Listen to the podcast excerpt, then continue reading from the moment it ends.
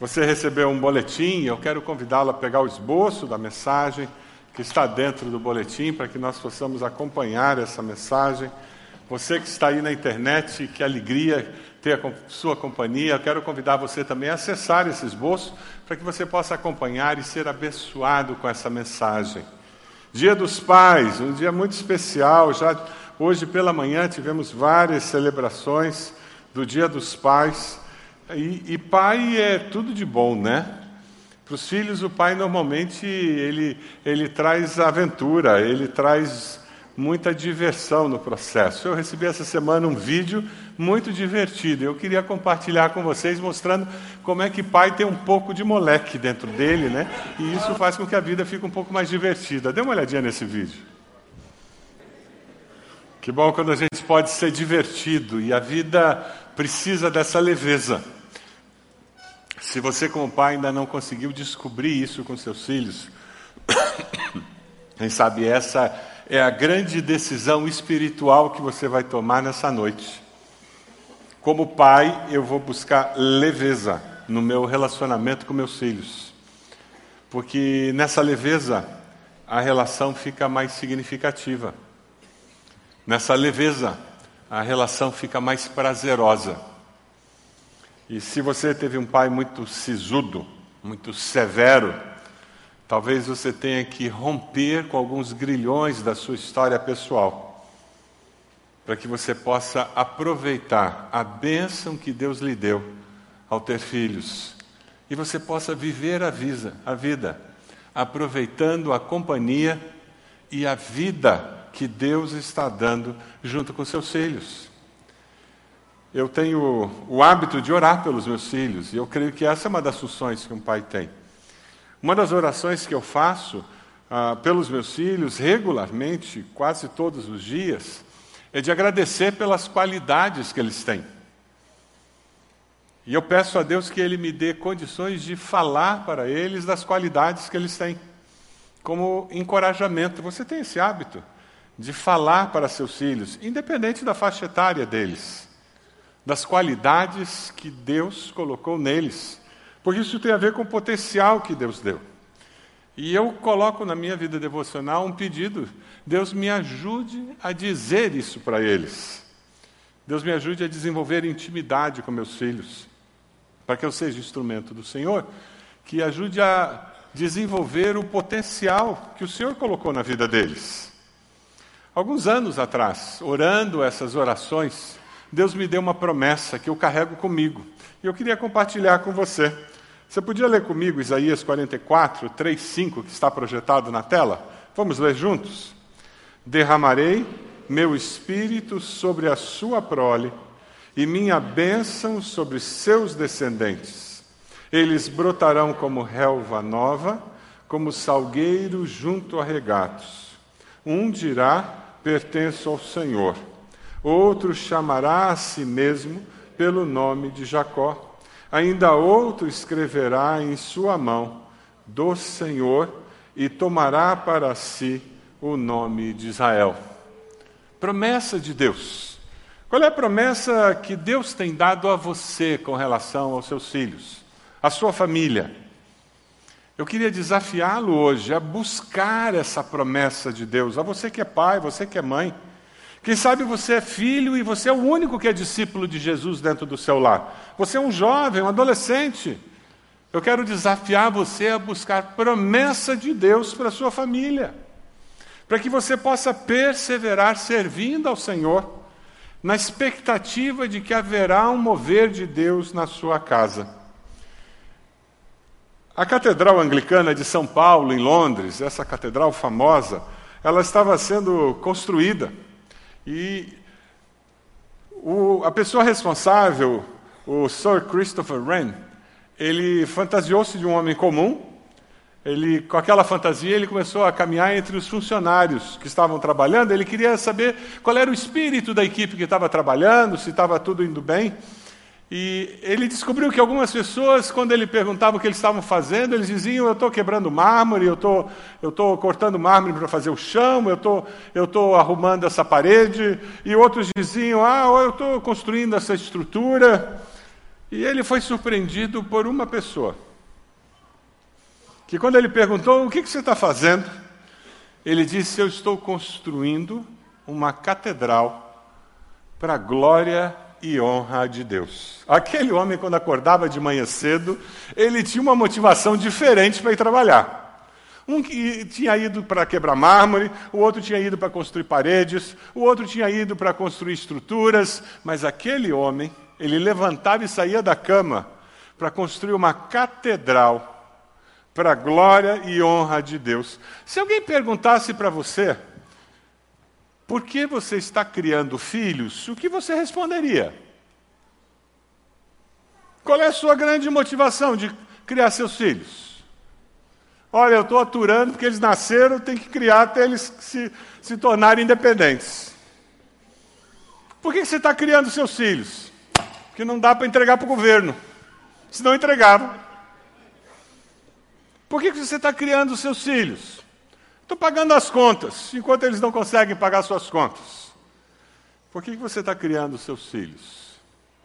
Eu estou preparando-os para a vida para que todo o potencial dado por, ele, por Deus a eles possa desabrochar e ser usado para a glória e honra de Deus.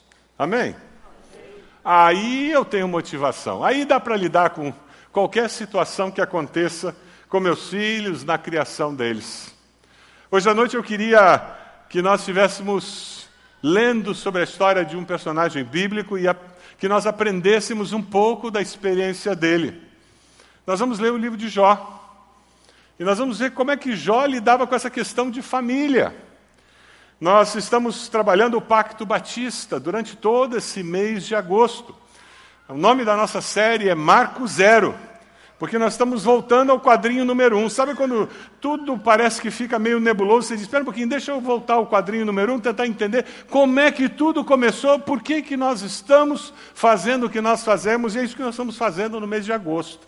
Domingo passado falamos sobre ceia, batismo, como as ordenanças que nós temos, basilares, que une nós batistas ao redor de todo o Brasil e do mundo. E hoje nós estamos falando de família, estrutura básica que nós batistas cremos, fundamental, não apenas para nós, igreja, mas para a sociedade. É por isso que nós comemoramos Dia dos Pais. Não tem Dia da Família. Não, não, não. Dia dos Pais, dia da mãe. E nós fazemos questão, e aquelas crianças nos guardiões, quando nós celebramos o Dia dos Pais, alguns meninos não tinham pai, por N razões. Nós providenciamos para que homens envolvidos no Ministério dos Guardiões estivessem tendo um papel substituto para aquelas crianças. Porque é importante que nós estejamos valorizando a estrutura familiar criada por Deus. Eu queria que nós estivéssemos lendo as Escrituras e com o coração aberto, procurando entender e aprender aquilo que Deus tem para nós. Você quer fazer isso? Então você tem o esboço aí, você pode ir acompanhando.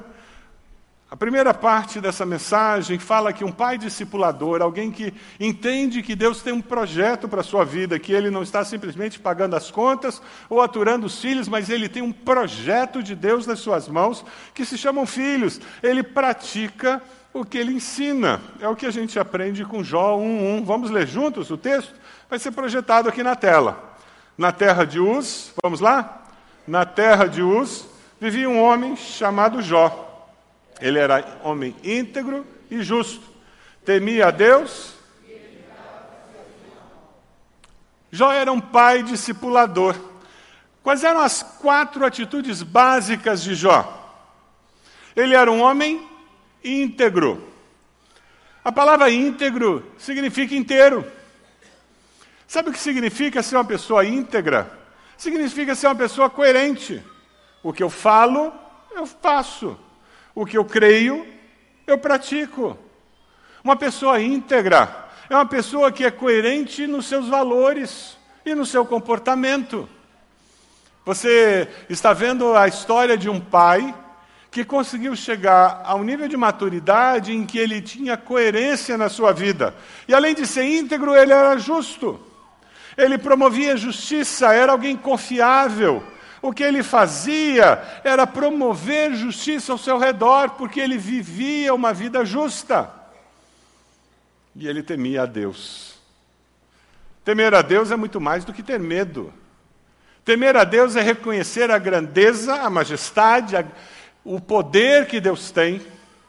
Temer a Deus é reconhecer que o temor do Senhor é o princípio da sabedoria. E além de temer a Deus, ele fazia o quê? E o texto é perfeito. Dá para colocar o texto de novo aqui? Coloca o texto de novo. Ele era íntegro, justo, temia a Deus e fazia o quê? Hoje em dia é muito popular essa ideia de evitar o mal. O pessoal hoje gosta de andar na beira do precipício. Eu gosto de arriscar. Evitar o mal. O que significa evitar o mal? Eu faço o possível para me distanciar daquilo que não presta. É interessante porque quando eu evito o mal, eu chego ao ponto de evitar até a aparência do mal. Já viu isso na Bíblia em algum lugar? Quando eu evito o mal, eu evito tudo que pode gerar em mim uma possibilidade de eu pecar contra Deus.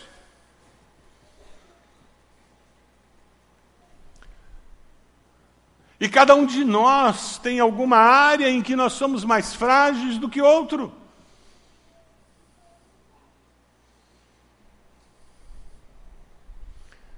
Alguns de nós conseguem ficar numa rodinha de piadas sem cair na tentação de ficar contando piadas indecentes. Outros não conseguem. Como é que eu evito o mal? Como é que eu evito o pecado? Eu não participo de rodinha de piada.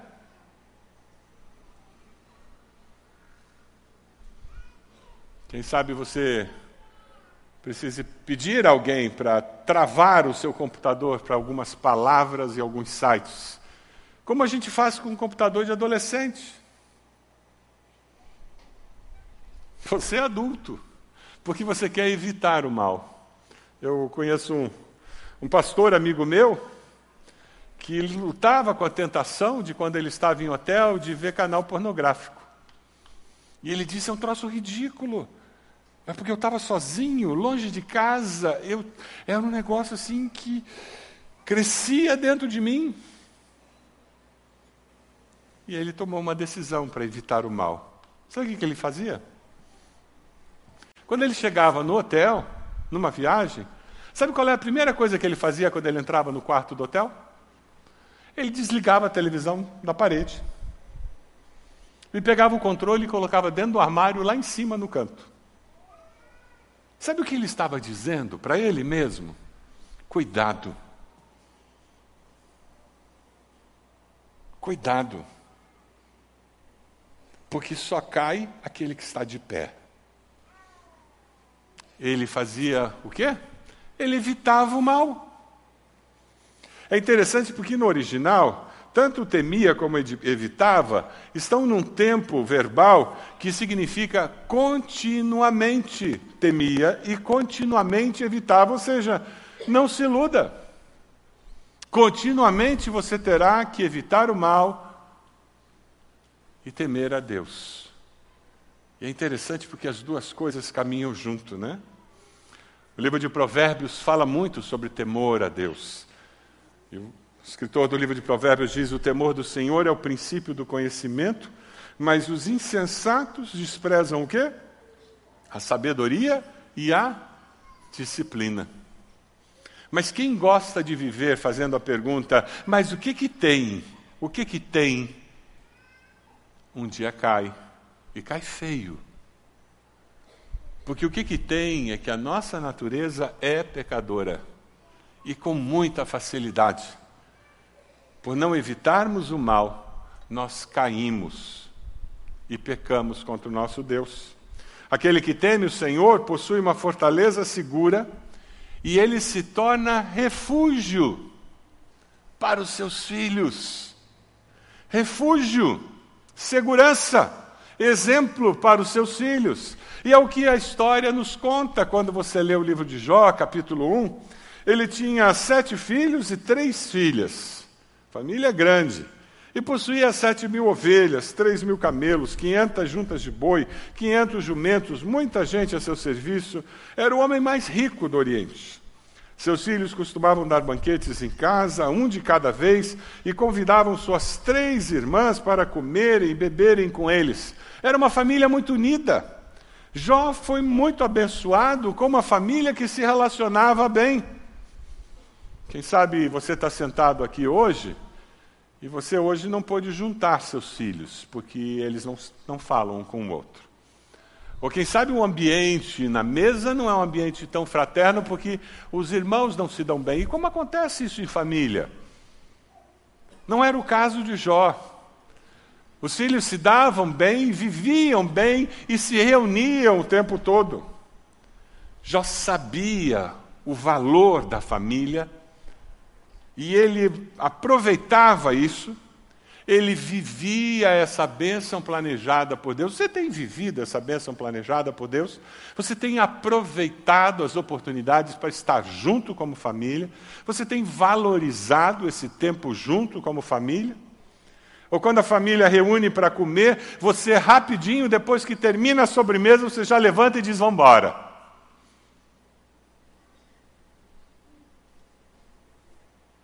Será que eu falei com alguém?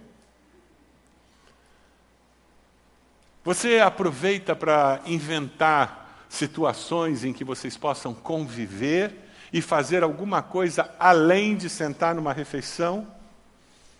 Construir memórias? E não precisa ser apenas com crianças pequenas, pode ser com filhos maiores, quem sabe uma viagem com filho jovem, adolescente. Pode ser uma viagem para Morretes, para comer um barreado lá, mas só vocês dois.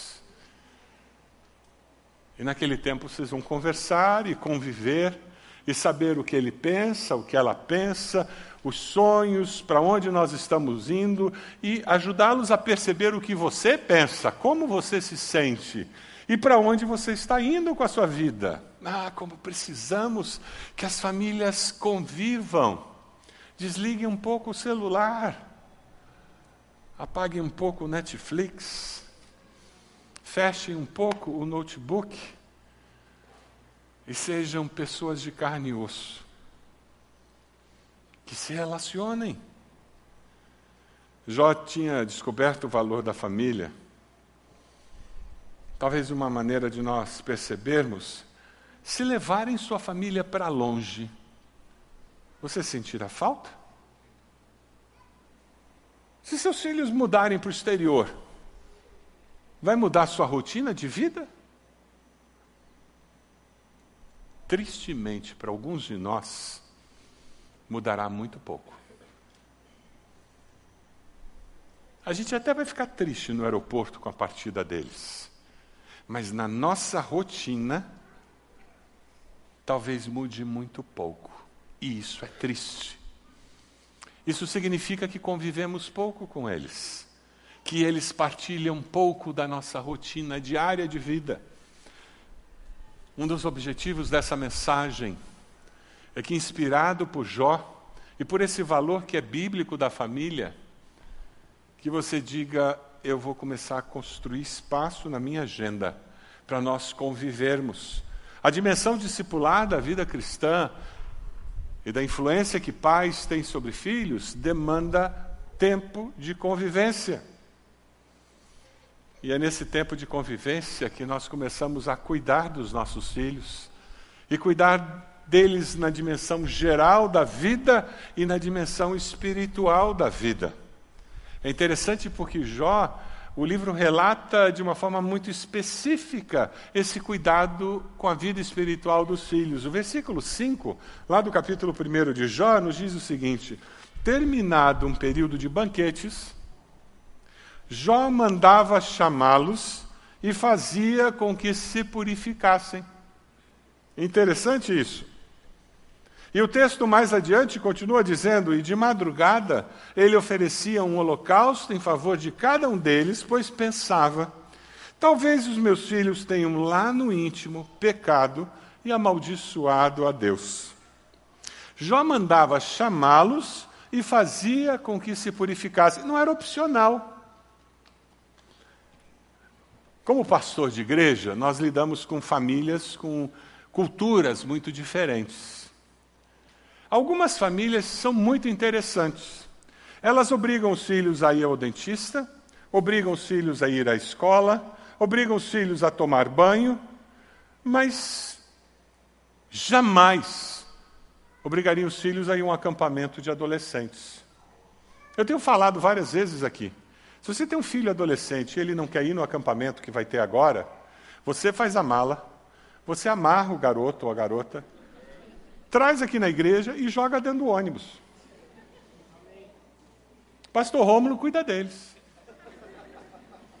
A partir daquele momento é problema do pastor Rômulo. E deixa Deus. E fique orando. Assim como você não vai deixar que ele fique em casa e não vá à escola. Ou você vai deixar?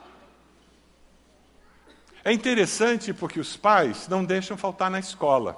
E quando a criança começa a faltar na escola, arruma aula particular, né? Agora, falta três domingos na escola bíblica aqui, e não dá nem uma olhada na, no caderninho de lição para saber se o filho precisa fazer recuperação espiritual. Vamos contratar um professor particular para as lições da escola bíblica dominical. Legal? Lá para os guardiões. Faltou três domingos dos guardiões, tem muita lição, não tem, pastor Mateus? Acho que tem que contratar um professor para fazer recuperação dos guardiões. Mas sabe o nosso conceito de liderança espiritual dos nossos filhos? Ele é deformado. Nós achamos que isso vai acontecer espontaneamente. Não acontece. O cão é que ganha. E ganha a alma dos nossos filhos. Ou você intervém intencionalmente no discipulado dos seus filhos e no crescimento cristão deles, ou a batalha está perdida. E eu falo isso com muito carinho, meus irmãos. Não era opcional os filhos de Jó se purificarem depois daquele aquele período de festa, não, ele era pai deles. Ele era líder espiritual na vida deles. Eu sei o que é melhor para vocês. Eu sei o que é melhor para vocês. Sabe por quê? Às vezes nós nos esquecemos que nossos filhos são pecadores. Você sabia disso? Eles têm um pecado original. Sabe por quê que eles têm essa natureza pecaminosa? Porque eles são filhos do seu cônjuge. É, eles são filhos do seu esposo, são filhos da sua esposa. Foi dele que eles pegaram isso. Foi da sua esposa que eles pegaram isso. É o que a Bíblia fala. É porque eles são nossos filhos, que eles são assim. Eles têm uma inclinação para o pecado. É por isso que eles precisam de líderes espirituais que os ajudem a descobrir vitória em Cristo Jesus. Nós cantamos aqui, amém? Eu recebi algum tempo atrás um vídeo na internet que eu amei. Eu estou carregando esse vídeo, já mostrei para muita gente. E eu não resisti, eu vou mostrar para vocês. Talvez você tenha visto, mas se você viu, não tem problema. Ele é tão bonitinho que você vai gostar de ver de novo. Dá uma olhadinha. Pai querido Pai amado, te agradecemos, Senhor, pelo dia de hoje. Obrigado por tudo, Senhor. Obrigado por esse dia maravilhoso, por essa mesa farta, por tudo que temos, Pai Santo e Pai amado. Obrigado por nos ter abençoado grandemente, Senhor, e pedimos. Abençoe esse alimento em nome de Jesus. Amém. Amém. Amém. Esses são nossos filhos. É por isso que eles precisam de liderança espiritual, minha gente. Sozinhos eles não dão conta do recado. Você está atento aos sites que os seus filhos navegam? Os youtubers que eles assistam, assistem? Você já assistiu? Ah, pastor, pera aí, eu vou assistir aqueles caras com cabelo roxo, azul. Isso mesmo. Você já assistiu os youtubers que eles estão assistindo? Eu tenho uma ótima notícia para você: você vai ter que assistir. O que, que eles estão lendo? Comece a ler o que eles estão lendo. Converse com eles. Você quer saber o que seus filhos pensam sobre droga? Pergunte o que, que os amigos pensam sobre droga, o que, que o pessoal na escola está falando. Depois de algum tempo, você vai começar a perceber aonde a mente dos seus filhos está naquele assunto. Sabe, é, é muito importante que nós saibamos por onde nossos filhos caminham. Nós somos líderes espirituais, papai, mamãe, que Deus colocou na vida dos nossos filhos, crianças, pré-adolescentes, adolescentes, jovens, jovens adultos, adultos. Você nunca deixa de ser pai e mãe de alguém. Meus filhos estão casados. Eu ainda converso com eles sobre todos os temas. E eu ainda tenho interesse na saúde espiritual deles. Sabe por quê? Porque eles são meus filhos. E quando eles já estão casados e têm filhos deles, as decisões que eles tomam influenciam os meus netos, aí que eu tenho interesse mesmo. Aí que eu tenho interesse. E sabe o que, que Jó faz? Versículo 5 é precioso demais, a segunda parte. Ele diz assim: de madrugada, ele oferecia um holocausto em favor de cada um deles. De madrugada. Ele orava pelos filhos. Ele fazia seus filhos buscarem a Deus e ele sozinho, Jó, intercedia pelos seus filhos. Tem um princípio bíblico aqui maravilhoso. Jó orava com os filhos e orava pelos filhos. Jó orava com os filhos e Jó orava pelos filhos. Você tem orado com seus filhos e você tem orado pelos seus filhos? Você tem orado com seus filhos? É com muita tristeza que de vez em quando eu encontro um casal que diz para mim que não consegue orar junto como casal. Ah, como está perdendo uma bênção especial que Deus tem preparada para eles como casal. Talvez por uma questão da história do namoro deles, a maneira como eles construíram a relação, eles nunca descobriram o privilégio que é um casal juntos, dobrar os joelhos, sentado no sofá da sala, darem as mãos e orarem e apresentarem diante do Senhor o que vai no coração deles. E daí depois juntos orarem pelos filhos. Já orava pelos filhos, mas já orava também com os filhos. Aquela fase em que você lê aqueles livrinhos, né? E você está lendo a história, aí é aquele dia que você está morto de cansado, e você está lendo aquela história pela enésima vez, e você já sabe de cor aquela história. Aí você, por acidente, claro, por acidente, você vira três páginas juntos. Quem não fez isso? Alguém aqui não fez? E você vira três páginas juntos, o que, a criança diz? Não pulou, está faltando. Eles sabem aquela história de cor e salteada. E se tem quatro frases, você lê uma e vira a página, ele diz: faltou. Porque ele sabe tudo que está naquela página. Aí quando você termina de ler aquela historinha, você fecha o livro e você faz o quê? Você ora com aquela criança. Ela está ouvindo você falar com Deus, com o Pai Celeste. A minha mãe acredita num ser que a gente não vê. Meu pai acredita num ser que a gente não toca. Ah, é ali, naquela cama, que ele começa a descobrir que isso é verdade. A semente é plantada no coração. Que privilégio nós podemos orar com nossos filhos, porque na adolescência, aquela prova complicada, que ele está ansioso, porque ele pode reprovar de ano se não passar. E antes de sair de casa, você põe o braço ao redor e diz: Vamos orar. Aí você volta lá para aquela cama, depois de ler o livrinho, e você ora porque a semente foi plantada lá.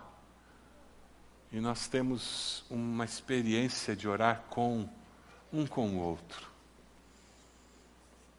E depois o filho casado, a filha casada, ele tem uma situação no trabalho.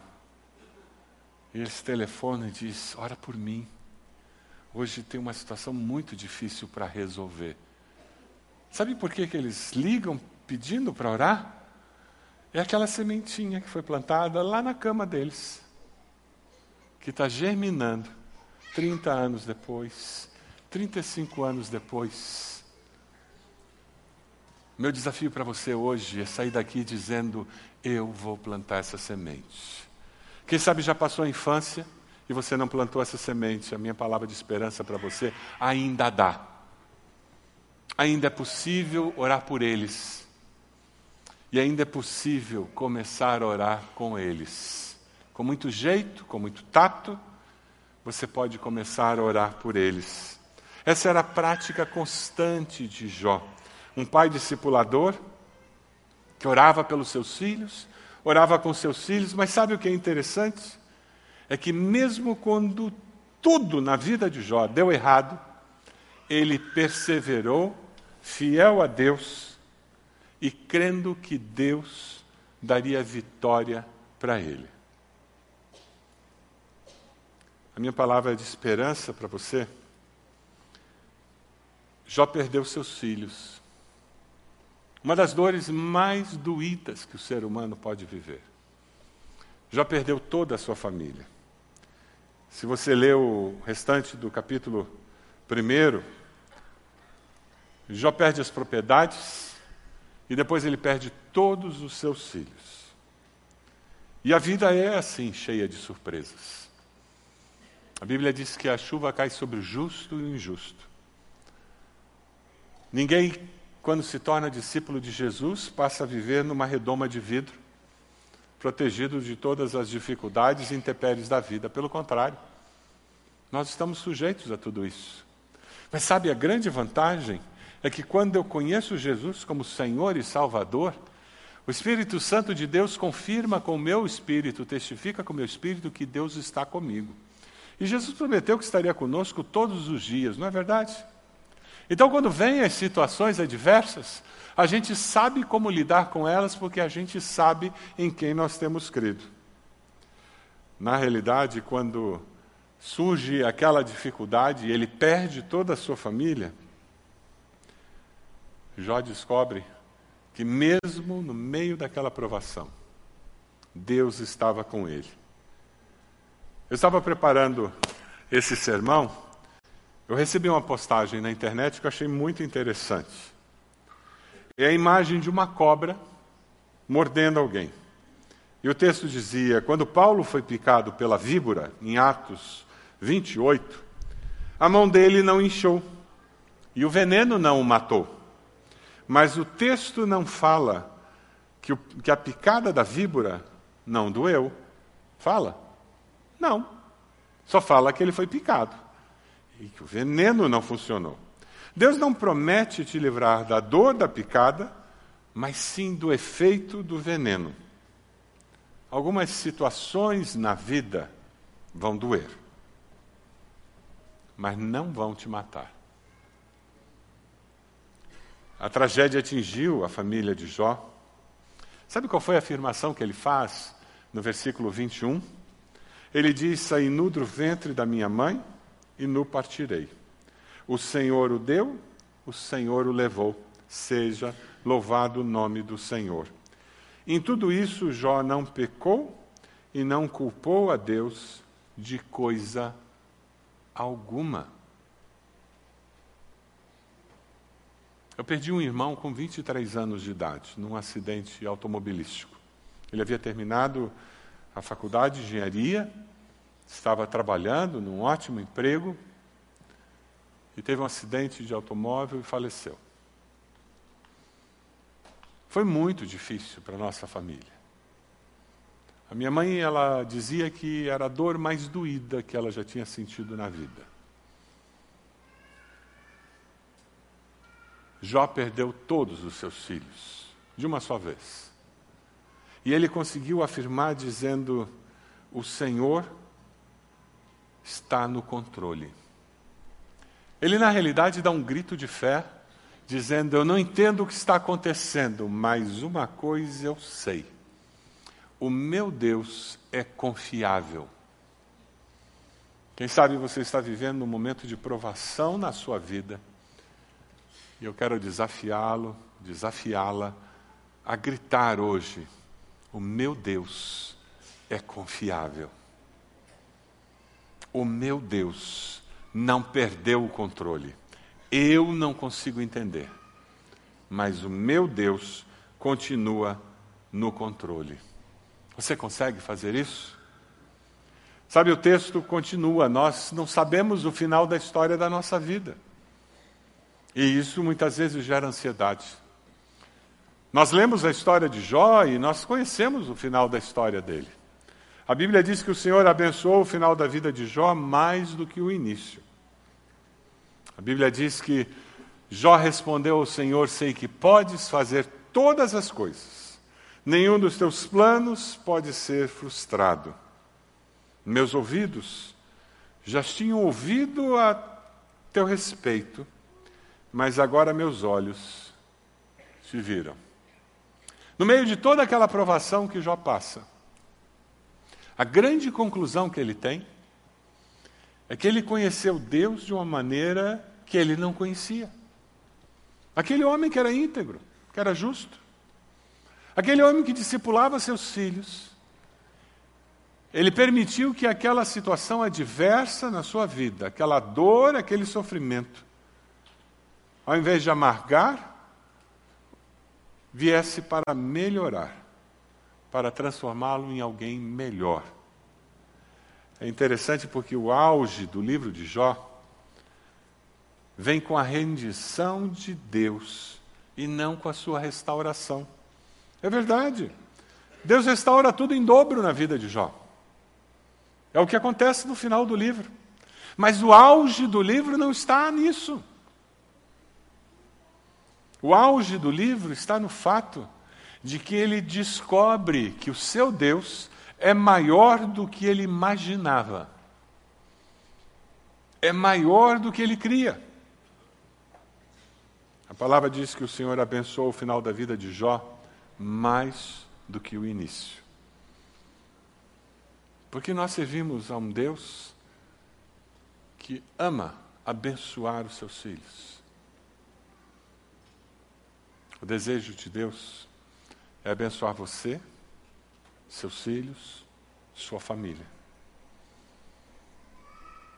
E o que Ele deseja é que você o conheça de uma forma ainda mais significativa do que você imagina que seja possível. Você pode fechar seus olhos? Pode abaixar sua cabeça? Já nos desafia a decidir hoje, a praticar o que nós ensinamos, viver uma vida coerente. É essa a decisão que você precisa fazer hoje. Já nos desafia a vivermos relacionamentos saudáveis no nosso lar, a investirmos tempo nos nossos relacionamentos. É essa a sua decisão hoje? Já nos desafia a cuidarmos da vida espiritual dos nossos filhos. É isso que você precisa fazer hoje? Já nos desafia a permanecermos fiéis mesmo no meio da provação. Mesmo quando as circunstâncias se tornam adversas, eu vou permanecer fiel a Deus porque Deus é confiável. Deus é fiel. Jó nos desafia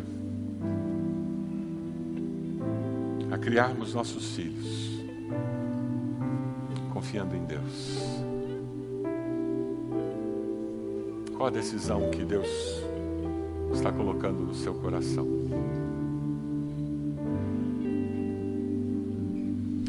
Vou pedir para você ficar de pé onde você está. Enquanto nós cantamos, eu queria convidar você a vir à frente. Quem sabe você tem que trazer uma aprovação que você está passando e você vai trazê-la e colocar diante do Senhor, dizendo: Deus me ajude a perseverar. Quem sabe você vai trazer um filho aqui à frente, dizendo: Me ajude a amá-lo e a ser líder espiritual na vida dele. Venha até aqui à frente, fique de pé. Venha se colocar aqui na frente e dizer: Eu estou trazendo a minha família. Quem sabe você precisa dizer: Eu venho à frente porque eu preciso acertar minha vida com Deus. Eu preciso colocar minha vida diante de Deus, pedindo que Deus faça um milagre na minha vida. Que Deus transforme a minha vida. Deus transforme a minha família. Que Deus faça algo novo. Quem sabe alguma coisa no trabalho que você vai enfrentar amanhã e você precisa que Deus dê resiliência a você. Deus te dê capacidade para tomar decisões que reflitam o controle de Deus na sua vida. Sai do seu lugar, vem até aqui. Nós vamos orar por você. Vamos terminar esse culto orando por você, pela sua família. Sai do seu lugar, vem até aqui. E nós vamos orar por você, pela sua família. Vamos cantar. Enquanto nós cantamos, vem aqui, estamos esperando você.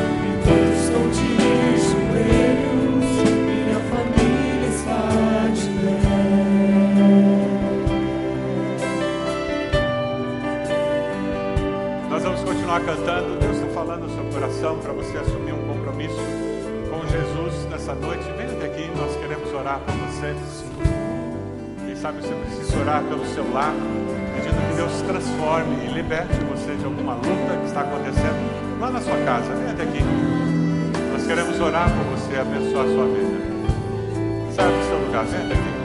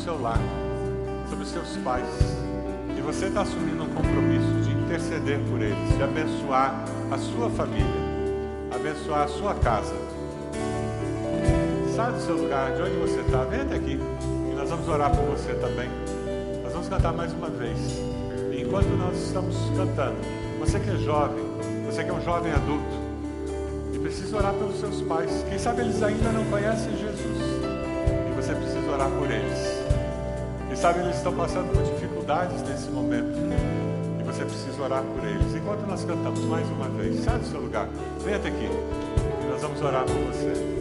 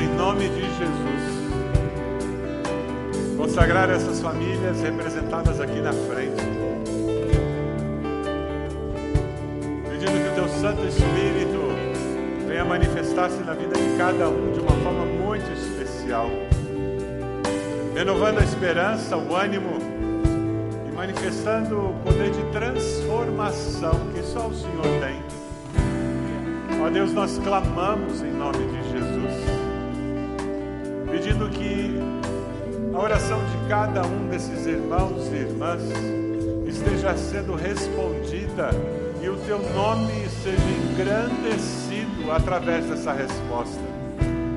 Ó oh, Pai amado, abençoa o teu povo, Senhor. Nós pedimos bênção do Senhor sobre pais, filhos.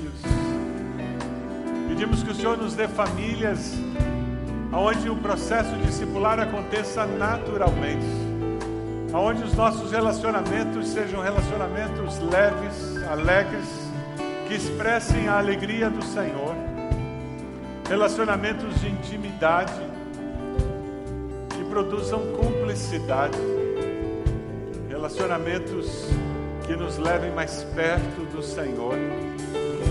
Ó Deus, capacita cada pai aqui presente hoje para que eles possam ser líderes espirituais dos seus lares, verdadeiramente, instrumentos do Senhor, para que os seus lares possam se aproximar do Senhor.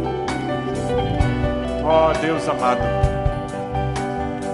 nós te pedimos famílias fortes que sirvam ao Senhor para impactar nossa cidade, impactar nossa nação nós clamamos por isso e oramos assim, no nome precioso de Jesus.